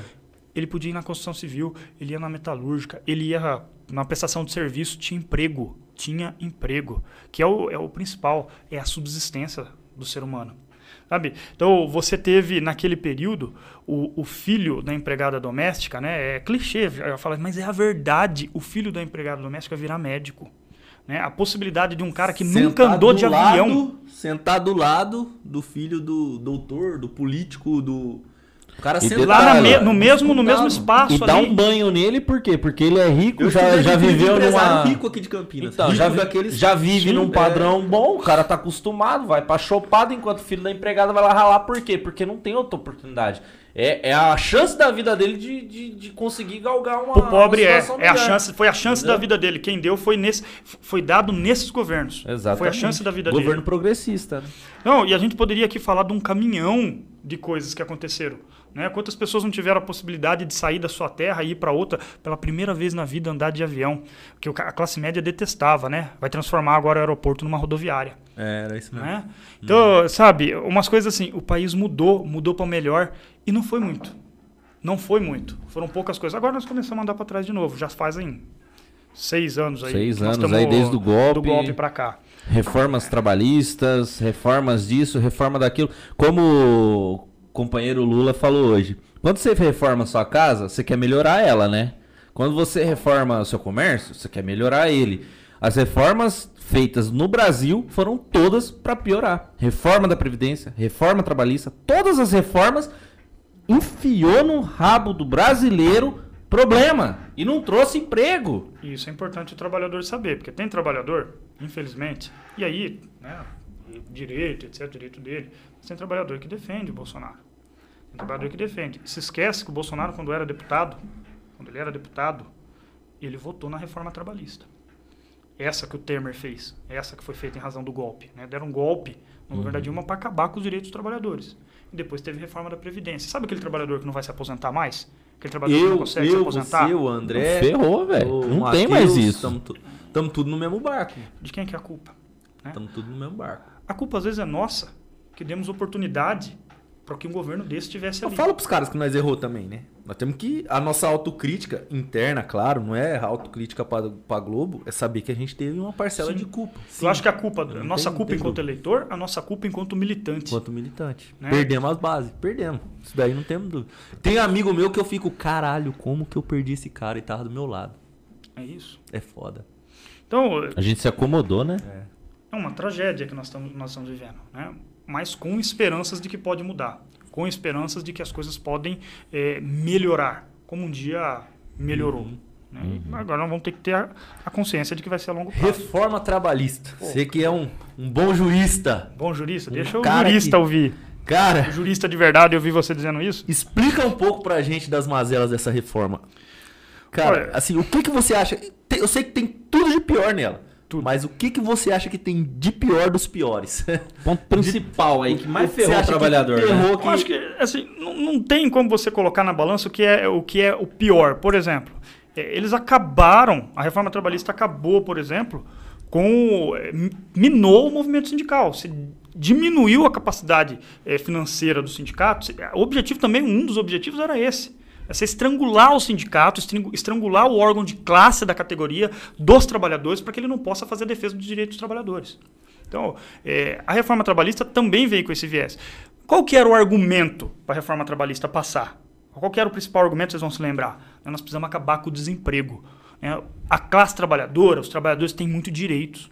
Nós precisamos flexibilizar um pouco. Porque se a gente flexibiliza isso, o patrão ele passa a ter uma margem um pouco maior. E aí ele contrata mais. Em A 2017. piada de 2017 Cara, foi essa, essa. conta não bate. eu viro- é, é sério, deixa eu falar uma coisa. Eu falo sempre isso pro, pros meninos. Cara, se sobrar uma grana pro patrão, você acha que ele vai preferir colocar no bolso? Por quê? Em tese, essa lógica fala que deu uma margem pro cara, não fala que a produção dele vai aumentar. Você acha que ele vai preferir colocar no bolso ou contratar mais um amiguinho pra colocar do seu lado pra que você não pegue tanto peso igual você pega? Ele vai optar pela hora extra. Exato. em pegar ou colocar o dinheiro no bolso e falar, ó, amigo, você quer dinheiro? Esse dinheiro que eu tô colocando aqui? Trabalha muitas bastante. Vezes, né, e não é hora extra, não. É banco de horas. Nossa. É banco de horas ainda. Vai falar assim, ó. Então, tá. Você trabalha, mas não pica o cartão, não, que eu vou dar uns dois dias pra você depois, tá? Por cada hora aí que você fazer mais. Cara, Reforma trabalhista, banco de horas. O que tem de pior? Ah, eu acho que uma coisa é pior que a outra. Mas, por exemplo, o que a reforma trabalhista fez? Banco de horas, antes da reforma trabalhista, para poder ser implantado, você tinha que negociar com o sindicato. Não tem choro, tem que negociar com o sindicato. Depois da reforma trabalhista, passou-se a ter a possibilidade do patrão negociar direto com o trabalhador. Existe negociação do patrão com o trabalhador? Ou existe uma imposição? O trabalhador tem condições de falar não? Não, não vou fazer. Pronto. Banco de horas eu não faço. Banco de horas é um negócio detestável, é odiável, um negócio assim. Broco, bem simples e rápido aqui. Vamos fazer um teatro. Você é o patrão, eu sou o empregado. Tá certo. Eu, eu sou o quê? Você é o patrão, Eu eu sou sou o patrão. empregado. Propõe pra mim um banco de horas. Ô, Juninho, ó, tá aqui, ó. Eu preciso que você assine esse documento aqui pra mim, que nós vamos começar a fazer banco de horas, tá? Ó, eu não concordo com o banco de horas, eu queria receber em hora extra. Ô, Juninho, é o seguinte, não é muito uma questão de concordar aqui, tá? Eu preciso que você coloque isso aí, porque nós temos um monte de peça atrasada lá, eu preciso que você faça. Mas eu ainda insisto que a minha família, o meu filho, como entrou na faculdade e agora não tem mais FIES nem ProUni, então eu tenho que pagar a faculdade dele. Eu tô precisando de uma hora extra. Tá, ô Juninho, você volta lá pro seu setor. André, você que é do RH? É, você dá um, dá um jeito lá no. Tira, tira, tira. Esse pessoal problemático eu não quero aqui. Beleza, já vou, já vou preparar aqui a rescisão de Juninho. Eu não quero nem estar prévio aqui. Você avisa lá, entrega a rescisão pra ele, fala pra ele assim que, olha, a situação tá ficando difícil aqui na empresa, tá precisando fazer um corte, né? E aí, Vamos, vamos infelizmente. fazer aquele aviso prévio retroativo pra não pagar nem o. Vamos, o- vamos, vamos, vamos fazer desse jeito. Tá? Beleza. Ó, nada contra o pessoal de RH, tá? Vocês fa- cumprem o que o dono da empresa Eu que mandei, eu que manda. mandei, você cumpriu. Mas, pessoal, vamos fazer isso não, cara. Isso é sacanagem com o peão. É foda, né, Biruca? É foda. É assim. A gente brinca, mas é trágico, cara. Não, mas é isso, é exatamente trágico, é isso que acontece. Né? Então, essa encenação aqui é uma encenação, mas é o que acontece no chão de fábrica. É o que acontece todo dia, né? E aí, como é que funciona isso aí? A reforma impôs a possibilidade de fazer banco de horas e se negociar direto com o patrão. Nós vimos aqui que não tem negociação. Essa negociação é fictícia. Ela é dessa forma que se deu aqui. Né? O cara cria uma figura grotesca que é o tal do trabalho intermitente. Eu não sei se alguém que está nos assistindo teve a possibilidade de trabalhar nisso aí. Você, você ganha os dias trabalhados. Você tem um registro Ou as horas trabalhadas, As né? horas trabalhadas. As horas, é isso. Você ganha as horas. Você fica vinculado, precisa estar à disposição e, e assim, você está à disposição, mas não ganha nada por isso. Não, você acabou com a obrigatoriedade, você é a reforma trabalhista, com a obrigatoriedade do sindicato fazer a homologação do trabalhador que é Nossa, demitido. isso foi crítico, hein, Beroco? Nossa, isso foi muito crítico. Eu já Sabe- trabalhei como homologador aqui no sindicato, sei quão importante é a homologação na vida do trabalhador. Porque, olha, pessoal que não sabe aí, a gente já homologou trabalhador, molecada, cara, de 18, 20, também o pessoal mais velho, de 30, 40 anos, que não sabe escrever, velho. O cara que não sabe escrever, que não sabe ler direito. Então, qualquer coisa que tiver naquela folha ali, tá certo. E se não tem um sindicato, um cara especializado, um cara para fazer aquilo e, e calcular para ver se tá tudo certo mesmo, meu, passa muita coisa, mas muita coisa. E o trabalhador toma um prejuízo absurdo. Isso aí eu acho De que cada foi um- 10, quantas homologações era errado, você acha, assim, mais ou menos? De cada 10 homologações, põe aí metade. Metade? Metade. 50%? 50% tinha erro? tinha erro. Significa- Às vezes não era nem um erro por Maldade, por era má erro. fé, mas era um erro na hora de lançar, uma falta de comunicação entre o patrão e o RH, porque muitos RH são terceirizados. Então o cara às vezes não passava uma falta que não teve, um apontamento diferente, um desconto que foi feito que não era para ter sido feito, tal. E, e, cara, era um, um prejuízo de 100 reais. O trabalhador ganhou aqueles 100 reais, cara. Não é para ter prejuízo de nenhum centavo. E muitas vezes a gente pegava essa situação. Quando não, pegava rescisões, Juscelino, de empresas que quebraram. O pessoal não tem essa noção do que que é um sindicato, de como funciona o sindicato, mas a gente tem empresas que quebram toda semana. Toda semana você tem um caso de uma empresa que quebra e desses funcionários na mão. Então você tem que fazer uma homologação, explicar os direitos dele, encaminhar para os nossos digníssimos doutores aqui para para entrar com essa ação judicial. E isso se perdeu. É, você vê, você falou Acabou. aqui, vocês falaram em metade. Então significa que possivelmente metade dos trabalhadores estão recebendo errado as verbas decisórias, está recebendo a menos. Porque você não tem E aqui chutando confer- baixo, tá? Você não tem a conferência, você não tem o sindicato que vai estar te auxiliando. Sabe? Então a reforma trabalhista, ela foi extremamente danosa. O trabalhador entra com processo na Justiça do Trabalho. Perde. Hoje existe a possibilidade dele ser condenado a pagar os honorários do advogado da empresa. Nós tivemos um caso, já Caiu agora, né? Caiu agora essa questão. Parece que o no STF, né? decidiu, Aham. agora mudou, mas olha o que a reforma trouxe, né? Ela trouxe. Então, ela é extremamente danosa, danosa. Nós tivemos um caso, até citei como exemplo, esses dias eu estava fazendo uma conversa com, os, com, o pessoal dos sindicatos químicos, um trabalhador que entrou, ingressou com uma ação pedindo uma indenização em razão de doença ocupacional, que ele entendia que tinha adquirido dentro da empresa, o perito entendeu que a doença não era do trabalho, a juíza estava com sangue nos olhos, né? a reforma trabalhista tinha acabado de, de, de, de ser promulgada, estava ali e indeferiu todos os pedidos, não concedeu justiça gratuita para o trabalhar. Caralho. Nossa, não concedeu, que falou rebento. que as verbas rescisórias dele eram suficientes para tirar ele da condição de miserabilidade. Que foda. Assim, é um absurdo. E ainda condenou ele a pagar custas processuais, honorários da, do perito e honorários Nossa. do advogado da empresa. Processo Quanto de doença. esse rombo? Você, não, tem, você lembra? Tenho. Processos de doença ocupacional são processos cujo valor da causa são altos. Então a gente joga aí, nesse caso, 300 mil, o valor da causa. Ela condenou o trabalhador a pagar 10% do valor da causa de honorários do advogado Nossa. da empresa. 30 pau. 30 mil. Nós revertemos no tribunal. Entramos com recurso ah, e revertemos. Se não tivesse o recurso, ia transitar em julgado, né? e o trabalhador ia ser condenado.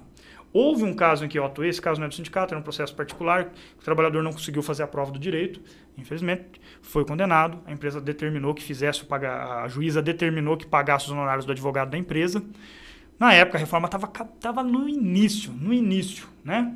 Falei, bom, isso aqui não. Eu acho que isso não vai acontecer. Fez um negócio que a gente chama de Bacen. Bacen é você tirar, você bloqueou o dinheiro da conta do trabalhador. Dinheiro... Bloqueou o dinheiro da conta do trabalhador, tirou o dinheiro que estava lá e pagou o advogado, da empresa. da empresa. Isso nunca existiu. Isso nunca existiu. É um maior dos absurdos. Por que isso? o objetivo da reforma? Estrangular o movimento sindical, acabar com os direitos dos trabalhadores, impedir com que os trabalhadores tenham acesso à justiça do trabalho. Mas as coisas estão mudando, né? É, as coisas estão mudando, os trabalhadores estão voltando a entrar com o processo. Inclusive, a quantidade de processos não diminuiu. Que esse era um objetivo também. Falar, ó, nós vamos diminuir os processos. Você sabe por que, que não diminuiu, André, Juscelino? Você sabe melhor do que eu. Porque continua existindo os desrespeitos aos direitos mínimos dos trabalhadores. Então a empresa manda embora, não paga coisas mínimas, não paga verba rescisória. A empresa contrata o trabalhador e não registra. é o é fim, assim, né? É, é, e é assim, é assim direto. Que reforma viu? trabalhista que vai combater isso? Você tem que combater o patrão. Você tem que ter, você tem que ter, você tem que ter um Ministério do Trabalho que hoje está sucateado. O Ministério do Trabalho e Emprego está sucateado. Não existe. Tá? Aquilo não funciona. É, tá eu tive, tive, uma reunião com o Marinho, estava eu e o Jair nessa reunião. O Marinho, presidente estadual do PT, que foi uhum. ministro do, do, do trabalho. trabalho. E, tive a oportunidade de dizer isso para ele, óbvio que ele concordou. O Ministério do Trabalho não funciona.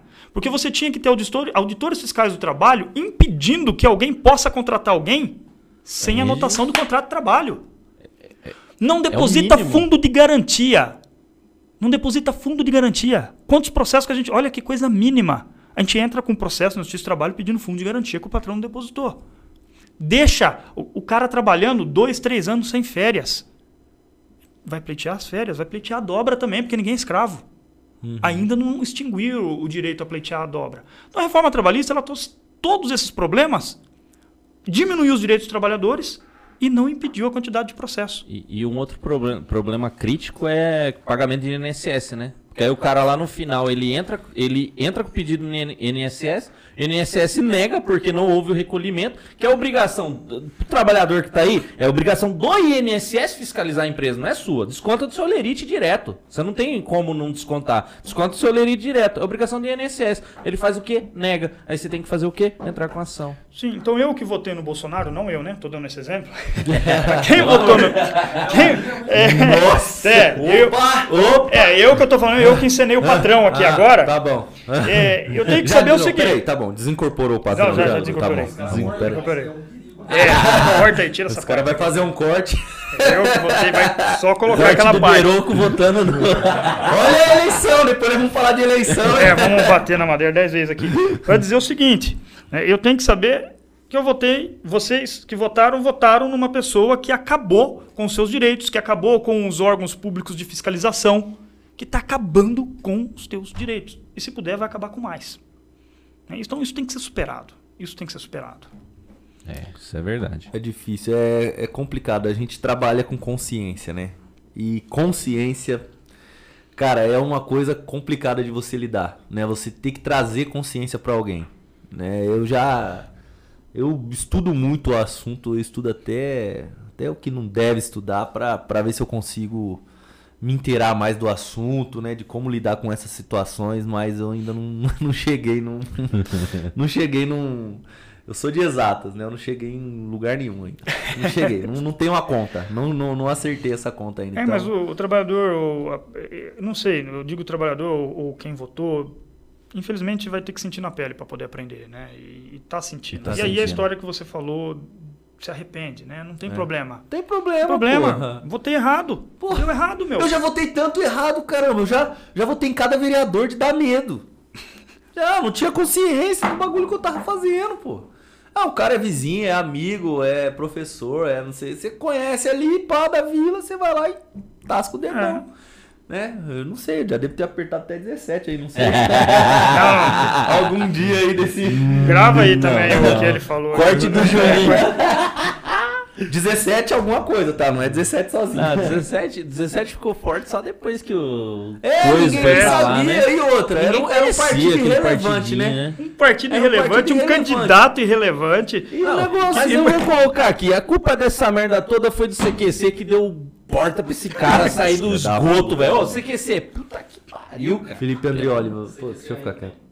Não, acabou. Acabou, graças a Deus. Acabou, né? Marcelo tá Marcelo chato tá, pra tá ramelão pra caralho agora. Chato. Parecia ter consciência naquela época, viu, Marcelo? Você tá ramelando pra caramba, viu? Você tá com uns discursos aí que eu vou falar pra você, mas tá bom, né? Enfim, ele não a vai ver isso. Gente sabe, né? Quem é de verdade. É, isso é né? nessas horas que a gente vê, né? É, nessas horas que a gente. Tá bom. Liroco, o que, que vem pela frente aí? Quais projetos depois de disputar a, a prefeitura de Nova Odessa? O que, que vem pela frente aí? Nós estamos construindo é, na região ali em que eu né, tenho uma atuação um pouco mais forte, que seria Americana, Nova Odessa, Santa Bárbara, Sumaré e também um diálogo aqui com os sindicatos, a proposta de uma pré-candidatura né, a deputado Legal. estadual. Porque nós entendemos que a classe trabalhadora precisa ter representantes que vá fazer esse diálogo da reforma trabalhista, mesmo que a reforma trabalhista seja lei federal, mas nós precisamos de representantes na LESP que vá defender os trabalhadores, que vá levar esse debate para lá, que vai estar, por exemplo, junto com os trabalhadores, junto com os diretores do sindicato, numa greve, e a hora que a polícia chega lá, toda truculenta, batendo em todo mundo, nós entendemos que nós temos que ter um representante que vai falar, não, pera lá, se continuar essa truculência aqui, nós vamos ter que ter uma sindicância para ser apurada pela LESP, Assembleia Legislativa do Estado de São Paulo. Boa. Opa. Então você não põe a mão nos trabalhadores aqui, nem no órgão de classe de representação da classe trabalhadora, que é autônoma. E a Constituição garante, a Constituição Federal garante que esse órgão faça esse trabalho que ele está fazendo aqui. Então, nós, nós estamos tentando construir e fazer um diálogo de ter um, esse projeto, de ter uma candidatura como essa, que possa nos representar, representar a categoria, os as várias categorias dos trabalhadores. Esse é o projeto. Poxa, que legal. legal. legal e como é que tá aí as amarras aí de, de alianças aí para é, pré-candidatura? Não, estamos fazendo um debate. Eu acho que está indo bem, bem, tá indo bem legal, tudo muito natural né? Uhum. Uma, uma conversa muito natural. Então, nós temos aí feito um, um, um diálogo para dentro do Sindicato dos Trabalhadores Metalúrgicos, um diálogo junto com os trabalhadores, com o Sindicato da Construção Civil, tem um diálogo junto com os químicos de Vinhedo, um diálogo junto com o Sindicato das Trabalhadoras é, dos Vestuários de Americana e região. É, temos a nossa base lá em Nova Odessa. Estamos é, tá, fazendo os diálogos mais no campo que eu atuo, né? Uhum. Que é esse campo mais voltado para o movimento sindical, para os direitos do, tra do, trabalhador, da trabalhadora. Estamos fazendo essas conversas e o pessoal tem, tem falado que realmente é isso. Nós precisamos ter essa representação. Né? Precisamos apostar numa candidatura com esse perfil para a gente poder eh, resguardar o nosso povo. Uhum. Né? Nós não vamos fazer revolução com candidatura. Né? Nós não vamos ter um deputado que vai é, mudar toda a história, mas que vai minimamente fazer o debate onde a gente não consegue fazer e que vai garantir que o nosso povo possa fazer a luta. Eu ia perguntar se você conseguiria dar uns tapas na orelha do Mamãe Falei, mas ele já vai ser já caçado. Ele vai ser caçado. vai ser caçado. caçado. Mano, eu era louco pra trombar aquele cara, mano, é, né? no movimento, pra ver se ele vinha fazer graça comigo, que ele ia, ele ia enroscar o bigode. É. Eu não... Só a favor de violência não, mas ele era muito violento, cara. É... Ele, era, ele era. Ele era muito violento. Ele era muito agressivo é. com as pessoas mais tranquilas da, das manifestações, né? É. Ele tripudiava em cima das pessoas mais humildes que tinha lá, que muitas vezes o cara tem consciência de que tem que estar tá lá, mas não é um grande expert em direito. Porra, não é todo mundo que é expert em direito, em economia. O cara chegava com pergunta capciosa, perguntas prontas pra sacanear a pessoa. E ia nas pessoas mais humildes. E quando ele enquanto tomava um- o pau, ele editava, É, tomava um pau e ficava quieto, né? cortava tudo e É, aí isso é não- covardia, né? É, Isso é, é covardia. covardia. Não, e ele era. Porque assim, as pessoas acham que a agressividade é só física. Cara, a forma como ele abordava as pessoas era muito agressiva. Ele, cara, é, é foda. É. É, do Rio tem É, um menino Rio lá tá também que roscou também, o né? bigode também Em lá. Santa né? Bárbara, nós tentamos, né, o- até o Jair, que é o, o- um dos diretores do Sindicato dos Metalúrgicos, ajudou a organizar algo do tipo em Santa Bárbara. Um, um vereador bolsonarista, racista, machista, misógino, fez tudo que não devia utilizando o cargo. Infelizmente, nós não conseguimos instalar lá a comissão para caçá-lo, porque o pessoal, né, rabo preso, maioria compromisso. igual Campinas, faltou um né? voto, faltou um Faltou voto. um? Um voto. Eu vi, que, eu vi um vídeo dele chorando. Não, mas pra cara. instaurar É, que tão querendo Pra instaurar ou pra mandar, caçá-lo? Não sei o quê. Acho que, se eu não me engano, ia instaurar a comissão Tá. para É, fazer por- discussão de, de pra, Porque pra aqui em. Campinas foi instaurada a comissão e na hora de caçar o cara mijaram na arvinha. Deram pra trás. É. Então, assim. Não adianta instaurar. Também, né? lugarzinho lazarento esse nosso, né? Porque te- o pessoal tá muito rabo preso com o bolsonarismo aqui, né? Sim, e porque essa é a questão do projeto. Nós temos que ter gente nossa para tirar esse pessoal que faz mal pro povo. Se a gente tivesse gente nossa lá, a gente tinha caçado mais pessoas que, né, mais de- eh, no caso eram vereadores, mas numa situação macro, né, mais deputados que estão de fato comprometidos com a democracia, né, com a gente teria conseguido. né? É isso que a gente precisa. Né? Bom, Beruco, é... Cara, eu sou o cavaleiro das trevas aqui. Eu Ah, é? sou- é eu que anuncio o fim, é eu que Não, mas tem um faço as piores antes aqui. perguntas, sim. É, Mas é, a gente vai dar uma interagida com o pessoal. Tem pergunta pra você aqui, acredito que sim. É o André que tá. com- André, você vai ter que ler essa interação. Hoje- eu não tô hoje- enxergando nada, eu tô sem óculos, porra. Cegueta! tô cegueta pra caramba, cara. Vamos lá, vamos lá. Vamos começar aqui com o MT Games, Gameplays, que é a nossa administradora aqui, a Aline. Um abraço, Aline. Matheus Novaes, bora pai. Nossa... Ih, o Matheus. Esse tá, esse é- tá chato essa semana. chato hein? pra- O Ô, a Parmeira meteu oito, velho. Imagina como é que é. Não, mas engraçado, a gente, foi, pra- a gente tá indo bastante pra São Paulo essa semana, correria danada, a gente passou lá num lugar que tava cheirando um cheirinho estranho, que não tinha mundial lá dentro. Não tinha 51. mundial lá dentro, 51. Quebraram lá uma, uma taça lá de Uma 50. Cícero, um abraço, companheiro Cícero. Tamo junto. Com cheque Otávio, é o Giovanni Otávio. Tamo junto, Salve. Giovanni. É PJ antes usava-se a pastoral da juventude, a metodologia de ver, julgar, agir, rever e Isso. celebrar. O Giovanni é da pastoral também. Ele, é, é- ele foi formado Ah, na pastoral sim, também, sim. o Giovanni. Você deve conhecer, né? Padre. É, é a metodologia Ver, Julgar, Agir, do padre Car Cardim. Acho que é, é um padre francês. Eu posso estar enganado, mas se eu não me engano era isso. Ah, é? É um, é um, mé- é um método que nos ajuda a, a- a compreender a sociedade, a vê-la, a, a ter elementos para poder é, é, criar as próprias convicções e, sobre elas, o que faremos. Uhum. Que seria o agir. Que legal. Ver, julgar, agir. Vamos lá. Pablo Gomes Ferreira, salve Pablo. É nóis, Pablo. Sindicato Americano, esse é o Zezinho. Zezinho. Ele salve. fez o login lá como Sindicato Americana. Jéssica Gusson, abraço. Sindicato Americano de novo, vamos lá. Sem falar que você era maior maluco, né, Beroco? Cabelo comprido, era ou ainda é roqueiro? Eu gosto do rock, sim. Gosto Ah, Que tipo de rock é você gosta? Ah, Eu gosto dos rocks nacionais, também dos internacionais. Eu gosto do. Eu gosto de um Guns. Eu gosto. Eu não sei pronunciar, cara. Ah, Alice. Alice Cooper.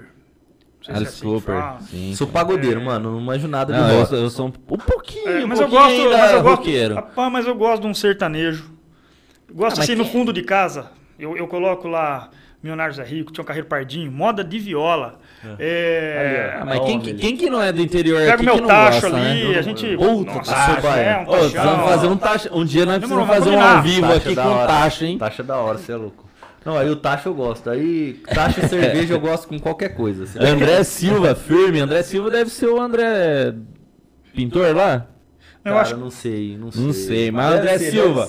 Tamo junto, Tamo junto, irmão. André. É nóis, talvez seja o. André do Sindicato dos Metalúrgicos. Ah, Pode ser também grande, pode ser, nosso pode grande ser. companheiro. Um abraço. Tamo junto, um abraço. O Giovanni mandou aqui uma provocação. Segunda vez que eu vejo centrais se unificarem. O primeiro foi na greve daquela empresa grande.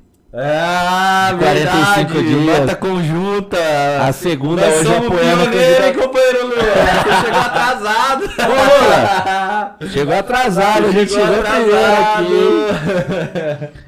Nosso grande amigo Bruno Tacano. Bruno Tacano, Boa tarde, rapaz. Se não tem investigação, não, Não tem, tem corrupção. corrupção. Matou a charada. Gabriela Oliveira. A iniciativa de apresentar para o público diversos assuntos de defesa de classe é inovadora e interessantíssima. Parabéns pelo programa e pela escolha de convidados embasados. Muito bom ouvir quem sabe o que fala. Porra. Isso é verdade. Um abraço, Gabriela. O nosso convidado hoje deu uma- um bom panorama do que, que é sindicato, do que, que é a- as leis trabalhistas, do que, que aconteceu. A gente sempre Cara, fala assim. vivemos, né? Nós vivemos esse. Cara, vivendo. se não aprendeu é porque não quis aprender ou não assistiu o programa. Exatamente. assistiu, Hoje foi uma aula, uma aula de direito Até ainda, pro hein? cara que, que quer ser dirigente sindical, quer saber o que o Juscelino faz, né? Onde Sim. ele tá, quando ele trabalha, como ele começou. Foi basicamente isso que você falou Mais aí. ou menos essa linha. É nessa isso linha, é isso A aí. gente, a gente fez a encenação, até hoje teve até teatro aqui. Pra quem não pegou, aí, não pegou, não assistiu ainda. Teve até teatro. Começou agora, pegou da agora pra frente. Volta pra trás um é, volta você e vai ver teatrinho aqui. top aqui. E esse teatro é exatamente o que acontece no chão de fábrica todo dia.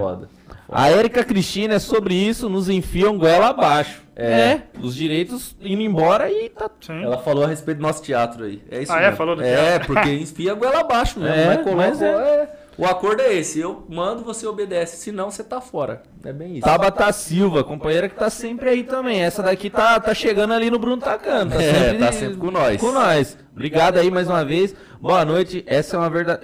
essa é uma verdade. Na época do governo petista, a população mais pobre teve a oportunidade de viver com dignidade, ter casa, carro próprio, estudar e alimentação. Isso daí é um dos problemas mais graves, né? A alimentação tá ficando foda comer uma carninha. Puta, tá- não, tá, Tá foda. caro. Cara, alimentação. caro. Caramba, o que mais me preocupa em tudo nessa engenhoca aí que a gente tá chamando de governo, que não é governo, é desgoverno, é Engenhoca, alimentação. Eu gostei cara. desse termo. É engenhoca. alimentação, cara. É. É. foda. Eu tô vendo gente precisando muito e a gente não tá dando mais conta de ajudar. Essa que é a verdade. Mano, Quando a gente conseguiu, enquanto a gente te- a gente ajudou ali e tal. Mas, mano, eu, eu vi num, num programa de rap, o mano falando, num podcast de rap.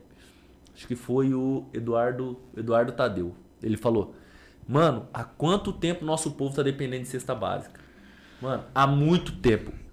Olha, olha essa pandemia, cara. Ah, beleza, tinha ali o auxílio emergencial e bababá, que o dinheiro é nosso, né? Não deu nada pra ninguém. E pra quem não sabe, auxílio emergencial também gera imposto, então uma parte já é arrecadação, né? Então, pra quem, cara, há muito tempo o nosso povo, acho que desde que cortou aí pra 300 conto, 200 e poucos conto, nós estamos tendo que dar cesta básica. Nós temos eu dou, você dá, a gente junta aqui, ó, cada um e a gente sai fazendo doação e tipo assim, não reclamando, nós temos que fazer nossa parte com certeza. Não tenho, não tenho dúvida disso. Uma questão de humanidade. Mas só que a pessoa não quer ficar dependendo disso, cara. Não, O governo não precisa sacanear a gente a esse precisa, ponto, mano. né? Nós voltamos De- pro mapa da fome. Então, cara, mapa da fome. O Brasil gente- tinha saído do mapa da fome. A Nós cenoura voltamos. tá o preço do quilo de uma carne de segunda, velho. Era mesmo. 18 pau o quilo da cenoura, cara. Que, 18 que reais a cenoura. absurdo. Você comprava carne com esse preço. Foda. Não compra mais. Não compra. A gente gostava de um churrasquinho no final de semana, ele tá uma picanha na brasa, tá 100 pau o quilo. Você pega uma peça, dá 150 E o salário, pau, aumenta, o salário aumenta igual, né? O salário aumenta igual. O salário aumenta tudo junto, a Não, inflação até, a, salário. até a projeção da inflação não, não, não relata o que tá não, acontecendo. Não, não, tá. A inflação é geral. O, o preço do mercado, cara, tá absurdo.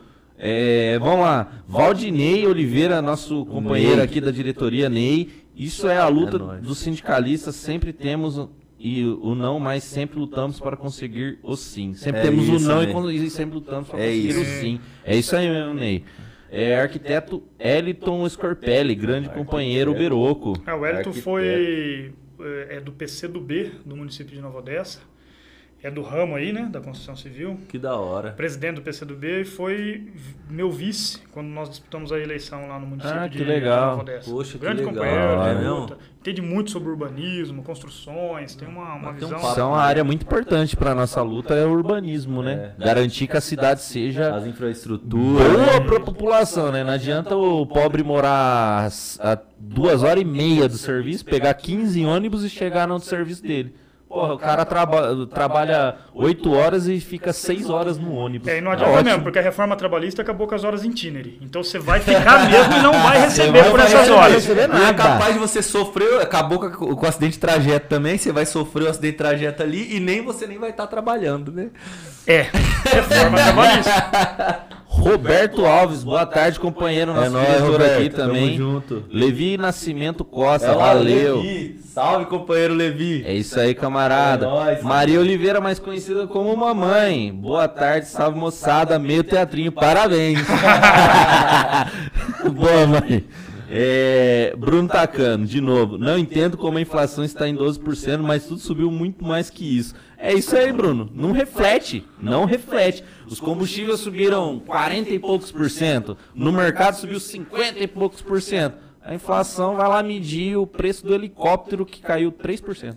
É foda, Porra, não sei que vê helicóptero comigo, parça? Eu, eu preciso do, do, do mercado. Para. Sacanagem essas coisas, velho. É foda. Mas Mas é é inflação medida. Ô, Matheus, manda a caneta aí. Manda a caneta aí. Ô, Beroca, a gente Caneta? tem uns rituais finais aqui. Opa, ah, é? ué? De girar? Ô, Matheus. É que nem o negócio Ah, do a, gente vai, é ó, a gente vai girar aqui e você vai ter que contar um segredo seu. certo? louco. Não, Não, é verdade o desafio. Pode ser um segredo dos outros? Não. Tem que ser meu? É, Bom. você tá vendo esse quadro aí atrás de você aí? Sim. Esse quadro aí você vai assinar pra gente, né? Tá- tem a assinatura de todo mundo que passou pelo Bora Pai até hoje. Né? Então você vai escolher um cantinho ali, fica à vontade, quiser escrever uma frase, um dizer, colocar sua assinatura, né? É, E esse quadro aí tá pesado pra caramba. Tem DBS, a pouco é a tem parede. Tem Paola, tem é, Cecílio, tem Alexia, Sim.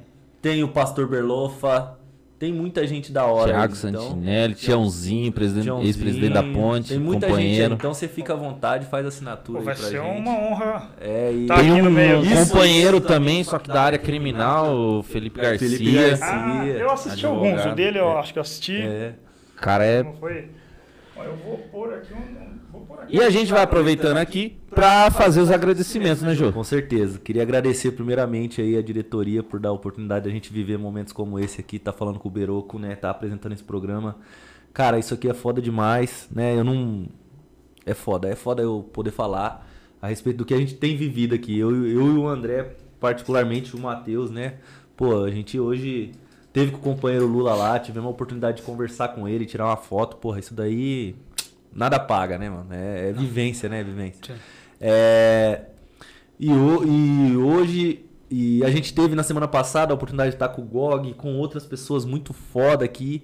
E eu só tenho a agradecer aí a toda a diretoria, né, que nos dá a oportunidade de viver esses momentos. E, pô, só tenho a agradecer mesmo, de São verdade. Lembrando poucos também- sindicatos, né? É. Poucos sindicatos que têm essa. é, são, são poucos os sindicatos hoje de luta. Né? Uhum. E, e os que fazem a luta fazem bem feito. Pô, obrigado. Porra, Ouvir isso de uma pessoa como você também é muito foda. Obrigado. E Não, não assim, esquecer é- também que a gente teve companheiro Haddad, que esse ano vem dobradinha, É, esse São ano Paulo o Haddad- Brasil. Vamos estar junto ali na Tivemos lá com a campanha. Haddad também, pô.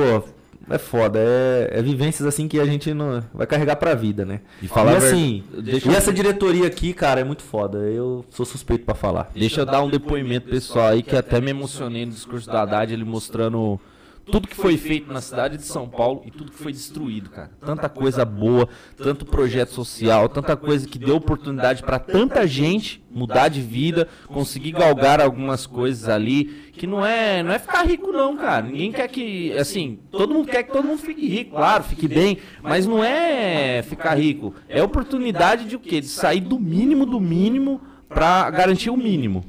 O mínimo, que é o quê? Qualidade de vida, subsistência, não ter, como eu falei, passar seis horas num ônibus para ir trabalhar. Cara, tanta coisa que foi destruída e acabada. Quem tem consciência um pouquinho, quem ouviu a gente, quem ouve a gente toda, toda quinta-feira aí às 17 horas, meu, Se você não entendeu nada ainda, você não tá assistindo direito o programa, de verdade. Porque, olha, a gente precisa virar isso aí. E, vamos a gente virar, vai virar. E vamos esse virar, negócio. e vamos virar. É, Beroco, tem mais duas perguntinhas pra você aí. Vamos lá. É, e não é muito fácil de responder aqui na nossa frente, não, cara. Puxa. Você gostou do programa? Gostou de estar aqui com a gente? Se não gostou, pode falar, Se não tá? gostou, pode falar também, né? A gente vai receber de boa aqui. Gostei muito. E na verdade, acho que eu já, eu já participei de algumas entrevistas e essa foi a mais dinâmica e a mais diferente que eu já tive a oportunidade de, de, de participar. Foi assim, algo ímpar. Quem não veio e for convidado, venha e eu tenho certeza que vai, vai gostar muito. Um, um bate-papo muito agradável, muito, muito educativo. Um, um- poxa, um bate-papo que, como você disse, toda quinta-feira o pessoal tem que, tem que assistir. Tem que estar aqui. Tem que assistir. Tem que tá aqui. E, cara, quem que você gostaria de ver aí sentado nessa cadeira, falando aqui com esses dois patetas, falando besteira, dando risada, comendo salgadinho, se, se a pessoa quiser, claro. Tomando cerveja barata. Que... não é não, é suco. É suco. É que é tanta gente. Peraí, quando você pensa, dá o último salve aqui. David, nosso companheiro aqui, mandou um chama. É Chama que é nós. Olha, eu, eu, eu tenho medo de, cham- de, de falar e falar assim, nossa, mas o Beruco podia ter falado essa pessoa. que- apesar que não você significa fica que vai. vontade. É, É, pra você. É quem Você fala um, gostaria. depois você deixa a lista que nós vai vendo e vai chamando. eu, eu gostaria, eu vou falar assim de alguém que eu acredito que, que foi um professor para mim. Eu tive muitos professores, muitos, mas muitos, né? Desde, desde a Ripasa, desde a época da, da PJ, movimento sindical, da- eh, na advocacia. Eu, eu, eu gostaria de ouvir alguém, a prata da casa. Eu gostaria de ouvir o Dr. Cláudio. Porra. Show. Acho Da que eu, é um, foi uma das pessoas que me, que, que me introduziu no, no direito, me ensinou. Ah, esse eu acho meio difícil de mim. A prata da casa, né? Mas eu acho olha, que falar uma é- coisa pra você. Conhecendo o Dr. Cláudio como eu conheço, a gente vai fazer um podcast de umas 4 horas aqui. É. O bichinho fala, E, hein? o, e, o roteiro, assim, no roteiro, o Dr. Claudio já, já está no nosso roteiro. Ah, a já gente já está? tem, já tem Já. pensado, né? Mas assim. É, Uma grande a- indicação, a, gente- a sua indicação faz- é tão pertinente que a gente já tem pensado. Tá certo. Mandou bem. Entendeu? Mandou bem. É, mas Mas assim. fazer aquele A do jogo? Tá acabando. Fica à vontade. Ah, porque o papo foi foda hoje, Pô, foi cara. foda, foi muito bom mesmo. Beiro, muito esclarecedor. Eu sou suspeito de falar de você, acho que você também é suspeito Ah, de falar sim, do nosso sindicato. Então, vamos, vamos resumir aqui. Cara, muito obrigado pelo, por ter aceitado o nosso convite, né? Pô, você é um amigo, você tá sempre com a gente aí, sempre que a gente precisou, você esteve à nossa disposição. Pode contar com a gente, eu acho que você já sabe disso, né? A gente tá à disposição aí é, pro que deve é. E, cara, é, esse sindicato aqui, né, a gente vem tentando inovar, mas a nossa essência é sempre a mes- a mesma. Amanhã eu tô lá na base, fazendo a discussão, fazendo o embate, levando a novidade para a categoria. é, se precisar fazer um enfrentamento, nós fazemos também. Então a essência é a mesma. A gente está tentando inovar com esse podcast, trazendo informação, trazendo dinamismo, mas é é uma ideia da gente aproximar mais, cada vez mais da nossa base. A gente nunca teve distante, mas é da gente aproximar mais. É, e é só agradecer mesmo né, a sua presença por ter aceitado o nosso convite. É, e ficar aí aberto para você fazer suas considerações finais e aí a gente faz o fechamento do programa. Só vou fazer um comentário antes. Amanhã você vai sozinho, eu não vou pra base não. Amanhã é feriado, parça. Amanhã- Tô fora. Nossa, verdade. Nossa, Ó, e, mais um, e mais um detalhe, pessoal. Quem tiver aí ainda, é, semana que vem é feriado na quinta, mas a gente vai ter o Bora Pai normalmente às 17 horas com uma convidada muito especial, Areta, que tem um- uma história sensacional. A primeira negra. É, A escalar o Everest. a, a primeira negra sul-americana da- da mulher América Latina. da América Latina, desculpa. Aumentar aí o espaço. A primeira mulher da América Latina negra a escalar o Everest. Cara, quem não, quem não escalou nem a rua pra chegar na padaria, Quem assiste aí. trilha, assiste que o bagulho Assiste vai ser aí que vai ser top demais. Areta na próxima Eu vou assistir, quinta-feira. eu vou assistir. Você fica à vontade aí, Biru. Fica à vontade suas considerações finais. Não, primeiro dizer que sexta-feira, o pessoal do 6x2 não gostou de dizer, que você falou que não vai, viu? Quem, quem faz 6x2 possivelmente vai estar Nem trabalhando. Fala. Fala de 6x2 não, porque tá com um debate aqui do 6x3. É, que é um absurdo, né? Outro absurdo. Mas, enfim, é, dizer que gostei muito de estar aqui, já falei, né? Foi, foi uma experiência é, ímpar. É, agradecer a vocês, né? vocês me disseram que que eu precisar estarão aí e a recíproca também é verdadeira. Né? Naquilo que eu puder ajudar, conte comigo no, no, no canteiro de obra, na assembleia. eh, se eu souber alguma coisa, puder orientar, estamos aí. Ah, agradecer, obrigado mesmo, Júnior. A gente já, já se conhece aí Sim, nas claro. lutas, André. né? Inclusive estivemos juntos aí na, na, na reunião, acho que vem, vem, uma, vem uma pessoa importante aqui para Campinas, né? Vem uma pessoa É, tem importante. novidades aí. Verdade, né. Campinas. E agradecer aos sindicatos também, né, que têm me dado um apoio, os químicos de Vinhedo, os metalúrgicos de Campinas região, na pessoa do nosso presidente, o Pato, o Jair, toda, é, toda a diretoria, né, olha, quase que eu derrubo aqui, o sindicato da construção civil pelo apoio, por esse, por essa, por, por esse, por essa iniciativa desse projeto, né, que é o Podpar. Matheus também. Pode já- pá, não. Pode, Pode pode pá. pá. Bora, É, bora pai. Pode Eu- pá é zoado, nós Não, é mais não, da Mas hora. é mais da hora. Não, brincadeira. Não, Pô, o pode Bora- parar, puta de um podcast, mano. Mas o Bora. Pá. O- O Bora, Bora Pai. Ó, fica. Bom, o Bora Pai é, é- é excelente, fenomenal. E parabéns. Parabéns e. Valeu. A fábrica na rua, a luta continua. Gente, com isso a gente encerra mais um Bora Pai. Até a próxima quinta. É nóis. Tamo, Tamo junto. junto.